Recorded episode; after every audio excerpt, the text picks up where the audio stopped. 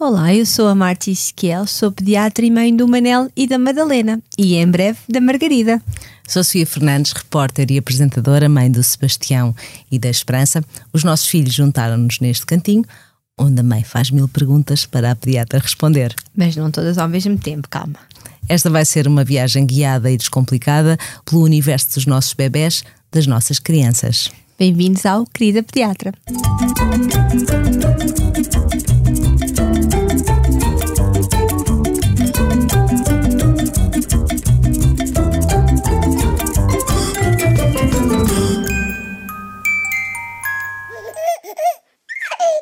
Este podcast tem o apoio do Continente do Bebê. Hoje continuamos na nossa saga da, das doenças e uma que, que, preocupa muitos pais e que, infelizmente, nós também já passamos, já passamos por isso, que é a bronquiolite aguda. Olha, o que é a bronquiolite? A bronquiolite é uma infecção respiratória baixa, uh, que é bastante frequente em idade pediátrica até aos 2 anos de idade.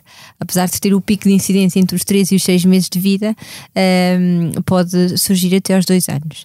Um, e é causada maioritariamente por vários vírus, uh, mas 35% dos casos por um vírus que chama-se VSR, que é o vírus inicial respiratório, um, e que acho que há muitos pais já estão familiarizados com este, com este vírus, infelizmente.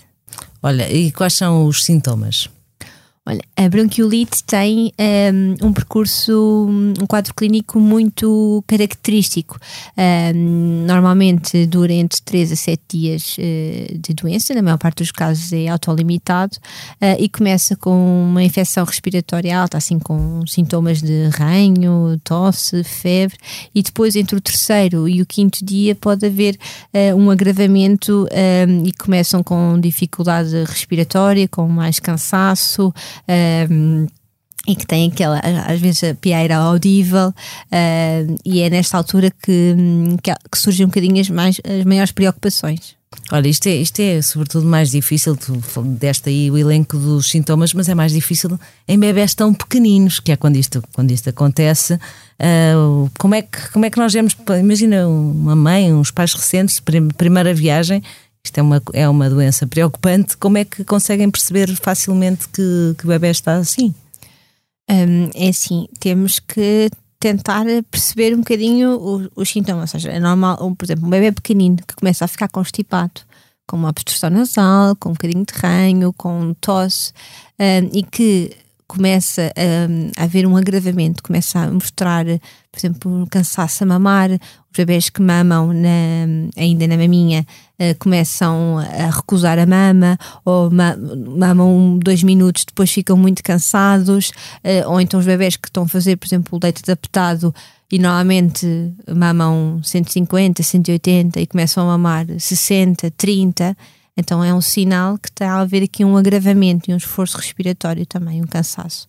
Um, e, e, é nesta altura que nos preocupamos um, um bocadinho mais, não é? E que os, que os pais têm que estar um bocadinho mais a, alerta. Olha, vamos dar aqui mais, mais uh, guias e linhas para, para os pais uh, perceberem, mas vamos aqui fazer uma pequena pausa para a nossa rúbrica. O mito da semana, já dizia a minha avó. E tem a ver com uma coisa que, que às vezes ainda circula, que é a utilidade dos vapores da casa de banho ou aerossóis. É verdade. Antigamente uh, os aerossóis acabavam por ser uma indicação médica uh, eh, um, eh, para ajudar um bocadinho nesta fase da bronquiolite antes, quando, os bebés, quando os bebés não tinham indicação para fazer broncodilatadores, não é? No vulgo ventilan, uh, podiam fazer mesmo aerossóis só, só com soro fisiológico, para eles obstruir um bocadinho ali a via aérea. Mas chegou-se à conclusão que isto só criava mais excreções e os bebés acabam por ficar mais cansados. Portanto, já não é indicado fazer aerossóis. Quando as crianças têm que fazer terapêutica com broncodilatadores deve-se fazer sim em câmara expansora, mas também não, é todas, não são todas as crianças que, que as têm que fazer. Que já vamos explicar. Exatamente. E os vapores da casa de banho ajudam? É a mesma, é a mesma coisa, ou seja, por um lado pode haver aquela sensação uh, de, de, das, das excreções ficarem um bocadinho mais soltas, mas estamos no fundo a pôr mais vapor de água para dentro uh, da via aérea e pode causar mais excreções, portanto é, depois é um efeito uh, acumulativo. Voltamos ao nosso, tempo, ao nosso tema, a bronquiolite, e hum, vamos falar dos tratamentos, como é, que, como, é que, como é que ajudamos, como é que resolvemos?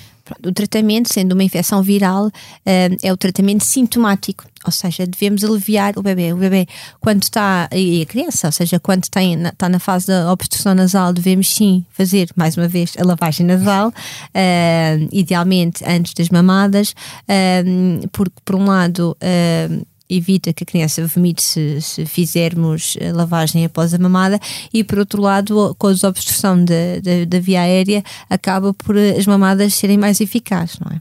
Um, outra forma que temos para ajudar é uh, tentar que as crianças não sejam demasiado estimuladas, ou seja, estarem mais sossegadas, mais tranquilas um, e, e, também podemos ajudar, por exemplo, com a parte dos bebês mais pequeninos na quantidade de comida por exemplo, podemos oferecer menos tempo de maminha ou menos quantidade de leite adaptado, mas mais frequentemente, portanto, para reduzir o tempo de cansaço.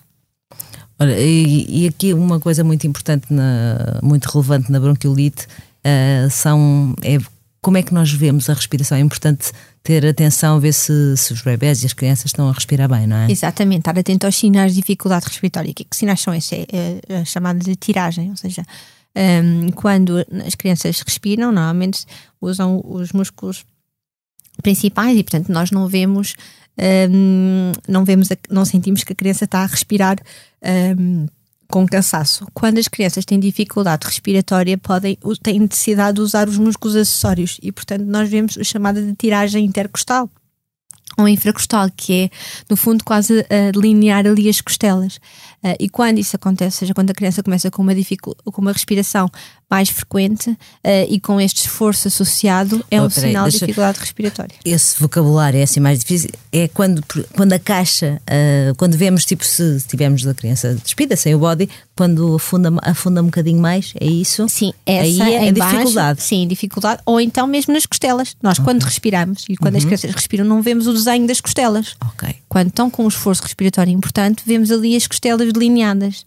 Portanto, isso é a tiragem intercostal e é um sinal que a criança está a fazer um esforço, não é?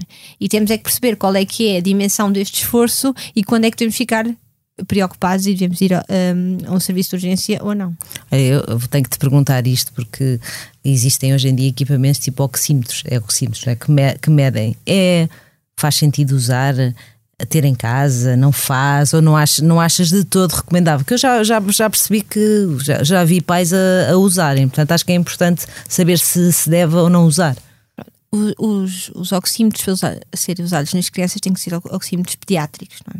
e acabam por não ser ehm, usados uh, no, e vendidos assim uh, frequentemente, tal como há os oxímetros que são vendidos nos adultos e nas farmácias para os adultos e são muito comprados, uh, a idade pediátrica acaba por não se justificar. Temos sim que perceber quando é que a criança está com um esforço respiratório uh, importante o suficiente que nos fique preocupado e que lá está, que possa ter uma saturação de oxigênio mais baixa e tenha indicação para fazer oxigênio que é a única terapêutica recomendada no caso da bronquiolite. Mas isso também já vamos falar um bocadinho mais à frente. Agora, os pais terem oxímetros em casa não se justifica.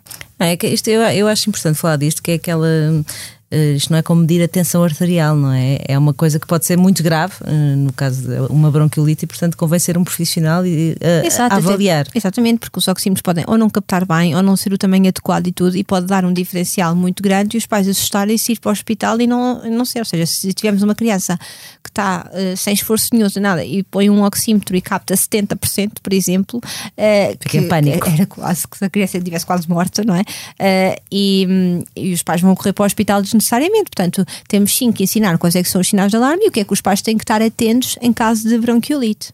Olha, falaste há pouco em tratamento, em usar, usar um, um medicamento. Podes, podes explicar um bocadinho o Ventilan? Pronto, o Ventilan é o broncodilatador, não é? E que uh, nas, nos bebés mais pequeninos e nas crianças mais pequeninas acaba por não, não haver indicação. Muitas das vezes porque os bebés acabam por não ter os receptores para atuar estes broncodilatadores. Uh, nas crianças mais velhas, uh, já perto de idade, que podemos fazer a prova terapêutica é ver se respondem ao Ventilan e caso um, respondem, podem manter o tratamento em casa, sendo que um, o Ventilan é usado para uh, alívio sintomático de, desta pieira, uh, mas não está comprovado que faça que encurte o tempo de duração da doença. Portanto, uh, os pais não têm que ficar logo preocupados por estar com pieira, que é preciso logo fazer o Ventilan. Mas lá está, deve ser sempre feito segundo indicação médica. Também, também existe tratamento, mas é em meio hospitalar com, com oxigênio, certo? Sim, mas isso lá está, ou seja, uh, o único tratamento eficaz uh, uh, na, e comprovado na bronquiolite é quando as crianças precisam de oxigênio, que têm a saturação baixa e precisam de fazer oxigênio, e o oxigênio não se faz no domicílio, neste caso, e portanto tem que ser em meio hospitalar. E as crianças, nesse caso, é, é um dos critérios de internamento, é quando as crianças precisam de administração de oxigênio. Uma pequena pausa agora para o nosso momento Continente do Bebê. E o produto desta semana é o puré de fruta Continente do Bebê, que é simplesmente fruta batida, sem adição de açúcares, sem conservantes, é adaptado a todas as fases de crescimento da vida dos bebés. E este puré de maçã é ideal a partir dos 4 meses. Voltamos a, ao nosso tema e quando as coisas se complicam, quando é que uh, é necessário ir a um hospital ou, ou o nosso bebê ou a nossa criança ser vista? Pronto, como eu referi, a maior parte das vezes, uh, apesar de preocupar um bocadinho ali uh, entre o terceiro e o quinto dia, que é quando há um, um, maior agravamento, mas nem sempre este agravamento significa um motivo de ir ao serviço de urgência. Mas no caso de uma criança ter um, apresentar um cansaço importante nas mamadas e isto associar-se a uma diminuição da ingesta alimentar importante, ou seja, uma criança que normalmente mama 200 e só, só bebe 30, obviamente vai ter uma ingesta, um aporte insuficiente e, portanto, pode um, ter ser necessário a administração da comida por outra via, por exemplo, uma sonda nasogástrica, portanto, pode ser um, um dos critérios de internamento.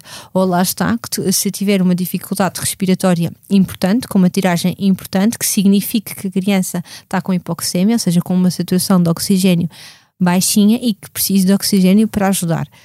Um, uma criança que, um, que faça, por exemplo, pausas respiratórias. Um, por exemplo, os bebés, isto acontece normalmente nos bebés muito mais pequenininhos, no, no primeiro mês de vida, em que, um, associado a este cansaço, uh, podem fazer pausas a respirar. E este, estas pausas, que são denominadas de apneias, uh, é um sinal de alarme e é outro motivo de ida ao serviço de urgência. Ou crianças, por outro lado, estão gemiquentas, uh, estão queixosas, além do esforço respiratório, mantêm um gemido a, a quando respiram.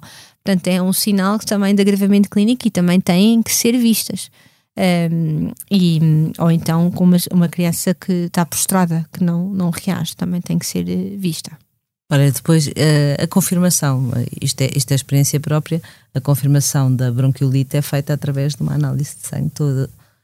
Não. Não, não, de todo. Mas o diagnóstico é clínico, ou seja, uh, para eventualmente conseguimos uh, identificar o agente, hum. uh, o tal VSR. O tal VSR, mas que, por exemplo, não é obrigatório identificar uh, nas crianças que não, não são internadas, uh, porque é que se pede a pesquisa normalmente nas crianças internadas?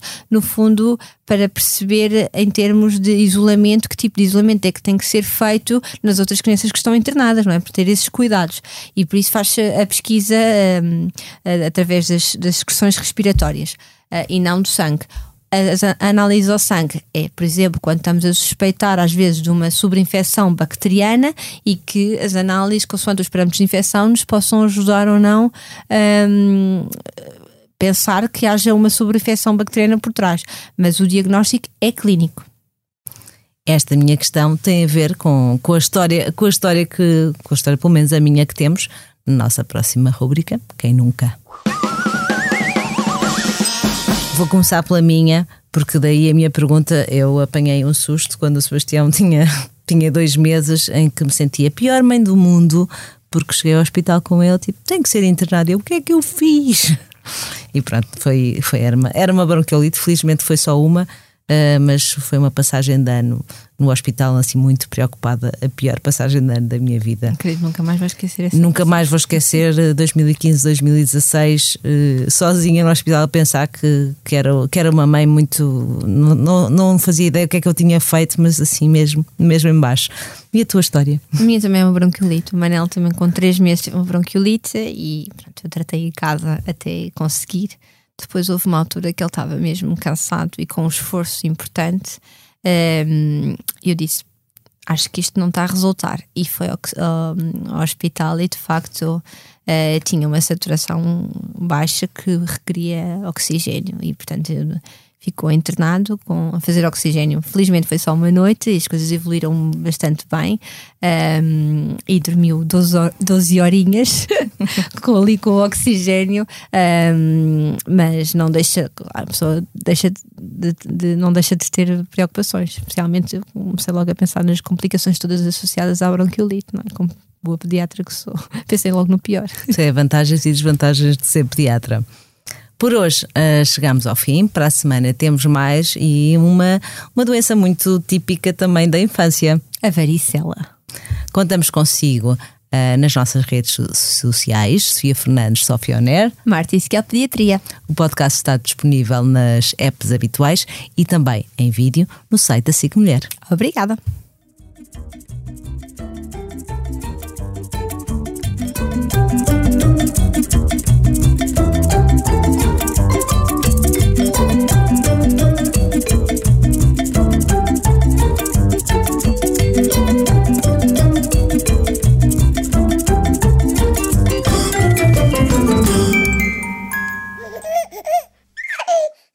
Podcast tem o apoio do Continente do Bebê.